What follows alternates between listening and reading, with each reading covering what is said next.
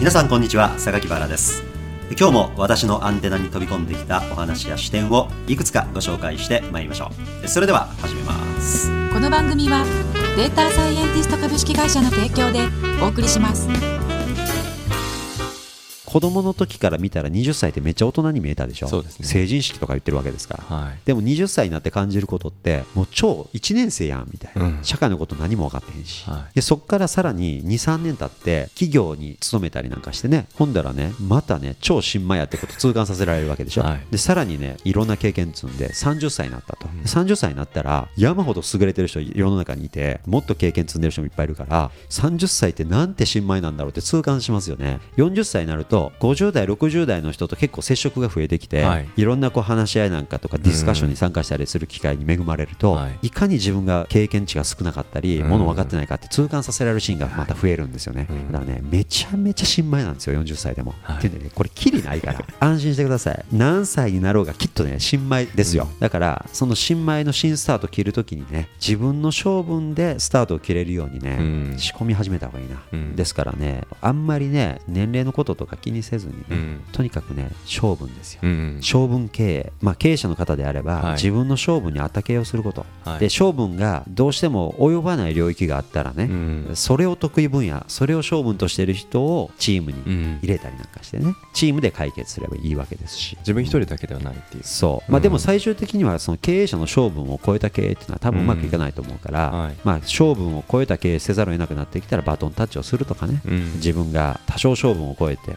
訓練するとか、うん。それはもちろん必要ですけど、うん。でも中心核に性分がなければね、はい。続かないこれは。きっと。性分変えるのは難しいね。だからバラさんもその性分を見つけるまでにものすごい時間かかったってことですか？あのね自分の性分をね勘違いしてるはい。長い時を経たって感じはありますよ。これ多分皆さんもね多かれ少なかれそうなんじゃないかなって思うんですけど、うん。僕なんかはどっちかっていうと部屋にこもってね、うん。実態解明を長い時間かけてはい。やって再構成してはい。情報整理をしてね世間にそれがあろうがなかろうが関係なくこうだったらええんちゃうのかっていうのを考え続けてたいタイプなんですよね、うん。でこれはね幼少期の時を思い出すとああ自分ってやっぱりそういうこと好きやったわっていう思い出がいっぱいあるんですよ。でも思春期物心ついてきてで世の中のいろんな成功事例とか偉い人の伝記を読んだりし始めるとそれへの憧れで自分の性分から離れていってしまって、はい。憧れ優先に、ね、今度なってくる時期ってあるでしょ。歌が上手くないにもかかわらずめちゃめちゃ歌かっこよくうまいこと歌ってる人に憧れてみたりとかね、はい。自分の実像とは違うものに一時ガーッと脳が引っ張られてしまって、うん。魂もそっちにこう持っていかれてしまう、うん。でその魂持っていかれてたところに自分のキャラを作り直そうとするもんだから、うん。自分の全細胞のいる場所と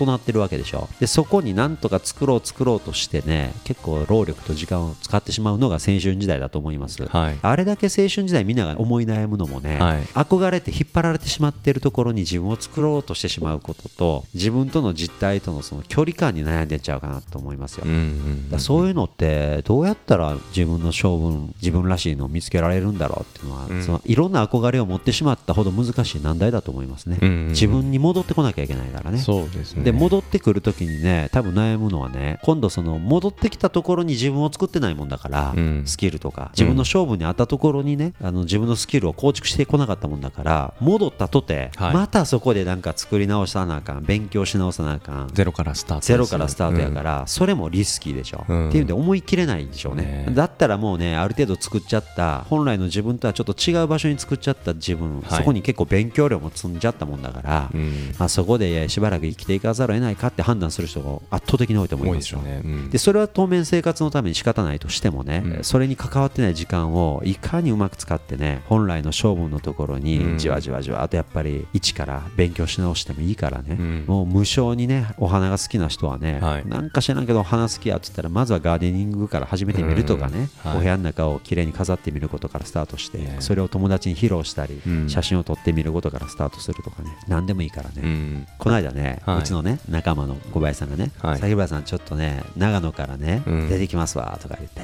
東京で家探し始められたんですよ、ほなね最初あのここがいいと思いますって言っって、はい。この三軒茶屋オフィスのね割とすぐそばなんですけど、はい。もう超大きな幹線道路のね、はい。目の前のマンションに選ぼうとされたんですよ。で確かにここのオフィスに近いし、うん。悪い場所じゃありませんからね、うん。この三軒茶屋の近辺はね。非常に便利ですし、渋谷にもすぐ出れるし、うん。だけどねと。超大きな幹線道路で、うん。もうトラックがガンガン走ってるところのマンションに急いで申し込まんでもええんちゃうと、うん。いやでも見て結構いいと思ったんでし人気の物件やから、はい。その今日明日で申し込まないと間に合わないと思いますよって不動産会社から言われてあらあらまあ、そんな不動産会社どこでも言うんですよそんなこと、うん。だからねいっぺんちょっとね待ってもらってそんなお流れになってしまってもいいからっつって、うん。でね探し直したらねもう全然幹線道路からもう遠くて、はい。しかもこっからの距離もそんなに変わらなくてね家賃もそんなに変わらない、へー。あの静かで商店街のすぐ脇で、うん。で三軒茶屋のすぐそばにあるある駅に徒歩1分以内で行けるしって言って結構いいとこ見つけたんですよ。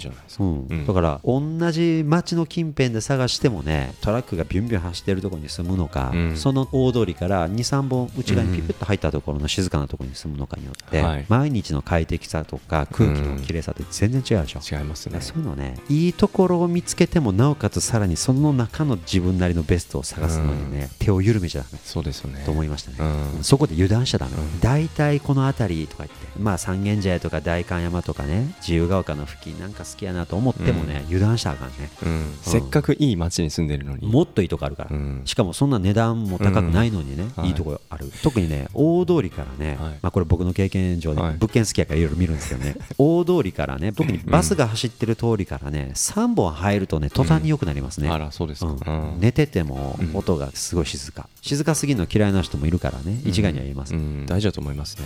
僕最近夜寝るときか寝るとき窓はちょこっとだけ5センチぐらい開けて寝るんですよ。でピタッと閉めてしまうと朝起きたときに本当無音状態なんですけどちょっとでも開けとくと朝ピヨピヨピヨピヨって音が聞こえてくるんですよね。なんかそれがすごく気持ちいいなっていう風に思うので仮にちょっと寒い時期になってきたとしても、まあ、毛布かぶればいいやと思ってるんですけどなんかそれが聞こえてくるのかそれともバスとか車通りでビュンビュンビュンビュンして起こされるのかだとやっぱ朝の目覚め全然違いますしあと最近窓がいい窓出てきてますよね。あそうなんですかねまあここもそうなんですけど、この間ね、マンションがね、全部窓を入れ替えてくれたんですよ。いいマンションですいやまあこれ、はいもう45年ぐらい経つ古いマンションなんですけどね、はいまあ、中がリノベーションされてるから、はい中はすごい綺麗ですけど、うんでねもう昔ながらの硬いドアがついてたからはい。さすがにこれもう50年使ってるまでから変えましょうっつってね 変えてくれたんですよ。全10個ね、うん。だからねこの窓自体になんかフィルターついててこのフィルターペコってずらすと、はい。適度な空気と、はい。適度な外の音だけが入ってくる。でも窓は閉めてるんですよ、はいはいはい。窓閉めた状態でうん。ちょい風入れたい時ってあるじゃない、ありますね。でその時に窓自体をちょい開けるんではなくてフィルターをちょっとずらすだけですごい。うん、通気口みたいな感じ。あ。すると鳥の鳴き声はちゃんと聞こえる、うん。子供の笑い声、まあ、鳴き声も含めてね それぐらいは聞こえてくる感じで締め切ったあの圧迫感なしにね、うん。まあ、声も聞こえるし風も、うん。ほんのわずかな風が常に入ってくる、うんなってるからだからね窓一つだけでも随分快適さって変わりますよ。そうですよ。でそのなんか快適さってあの住宅賃貸ポータルサイトとかでいろんなフィルターがあるじゃないですか、うん。立地駅から間取り広さ湯沸かし器があるないとか。その中に窓の枠にそういうフィルターがあるとか周りの周りが静かだとかっていうそういう条件ってないじゃないですか。ないんですよ。本気で探し始めた時に欲しいスペックって意外とどのポータルサイトもまだ実装されてないこと多いですよね、でこれを知っていて実装していないのかまだそこの流度まで気づけてなくて検索条件に入れられてないのかどっちかわからないですけどでも本当にいいものを見つけるための視点観点ってやっぱりそこまで虫の目で見ないとやっぱり住んでみてなんか違うななんだろうなでも言語化されないなイライラみたいな、うん。悪循環から抜け出せないんじゃないかなとあ思いますれ本当ね物件のスペックをね細かく確認するだけでも結構手間ですしいねオーナーさんがねそこまで細かい情報出してくれないこともあるでしょ、うん。うんで担当者がインタビュー試みるんですけど、はい。インタビュー取りきれないものもあってね。ね。どうしても不揃い情報になるんですよね。うん。だから検索キーとしてもまあまあよくあるよねっていうスペック、うん。でまあ中に頑張ってるポータル運営者もいてああようこんなことまでね載せたなというのもありますよね。たまにありますけどうんまあまだまだですよね。ですから皆さんねどんな分野でもね、はいはいポータルサイトははい。まだまだ参入余地ありますよこれ。一見同じような住宅ポータルサイトでも検索フィルター見てみるとなんかいわゆる大手のポータルサイトにはない細やかなフィルターがある。なんだこのサイト。でそういうサイトいいなと思ってたら、はい。地図を同時に確認するのが不便だったりしたりして、あなんか惜しいなとかね。だからあれだけ研究され尽くしてる不動産系のポータルサイトでもね、はい。まだまだ便利になりきってない感っていうのはね、あります。こっちのサイトは地図便利やけどこっちのサイトの方がスペックは充実してる、はいであっちのサイトの方が検索の指定条件はもっと細やかにできる、うん。三者三様、うん。一長一短まだまだベストが現れてないっていう印象ありますよ。そういうところから今なんか我々のいる場所だったり住んでる場所が、まあ、仮に心地よければいや本当に今いいところに住んでるなと思うしまたその同じような物件を他で探そうとする時のコストの高さをやっぱ感じるとあ今のところ続けたいなとかって思える場所にね住んでたり職場だったりしたらやっぱいいですよね、いやーでも幹線道路沿いに住まなくてよかったですねその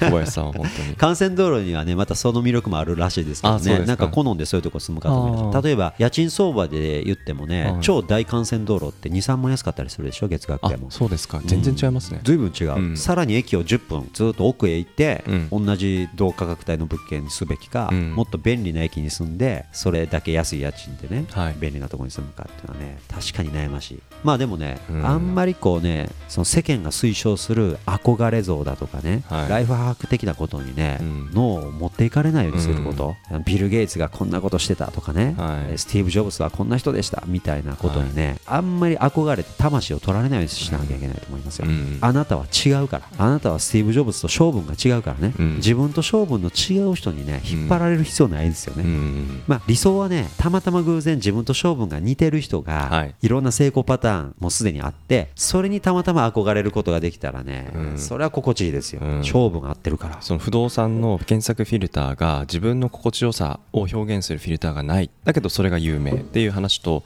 例えばスティーブ・ジョブズだったりビル・ゲイツだったり彼らが評価される基準とかけ離れたところに自分が本来輝ける基準がある。でもそれって社会の中での触れ合える情報の中ではその基準っていうものはない。でも自分の居心地いい場所っていうのはある。でもそれは検索フィルターの中にはない。要は自分の性分として輝ける基準っていうものが世の中に流通していないところにあるんだっていうことを前提にあスティーブ・ジョブズはこういう観点で評価されてる。ビル・ゲイツはこうだ。この起業家はこういう基準で資金調達をしたんだ。だけど自分は違う。っていうなんかそこのなんか折り合いをつけられるっていうところがなんかやっぱりモテると全然違った自分との向き合い方ができそうですよね。そうですね、うん性分をね、はい。甘く見ないことうんですよ。性分はいずれ無視できない存在になってきますよね、時間の経過とともに、うん。ですから性分を一刻も早くはい。突き止めること、うん。そして一刻も早くはい。その性分の付近にはい。何かを構築し始めること、うん。一日たった1時間でも構わないのでね、はい。自分の性分に対して何かをやるというね、うんまあ、栄養を与え続けるっていうのは、はい。自分の性分に栄養を与え続けることをね、絶対やめ手放すべきじゃないですね、うん。どこのどんな組織がね、はい。それやめろと言ってきてもね、はい。密かにそれは永遠と続けておいた方がいいような気がしますよ、うんうんで例えば今25歳の方がいらっしゃるとすれば、はい。それを密かに毎日1時間続けるだけでもね、はい。これすごい量になりますよ。40歳になる頃には、うん。そっから40歳からキャリアチェンジしても全然 OK ですよねこの番組はデータサイエンティスト株式会社の提供でお送りしました。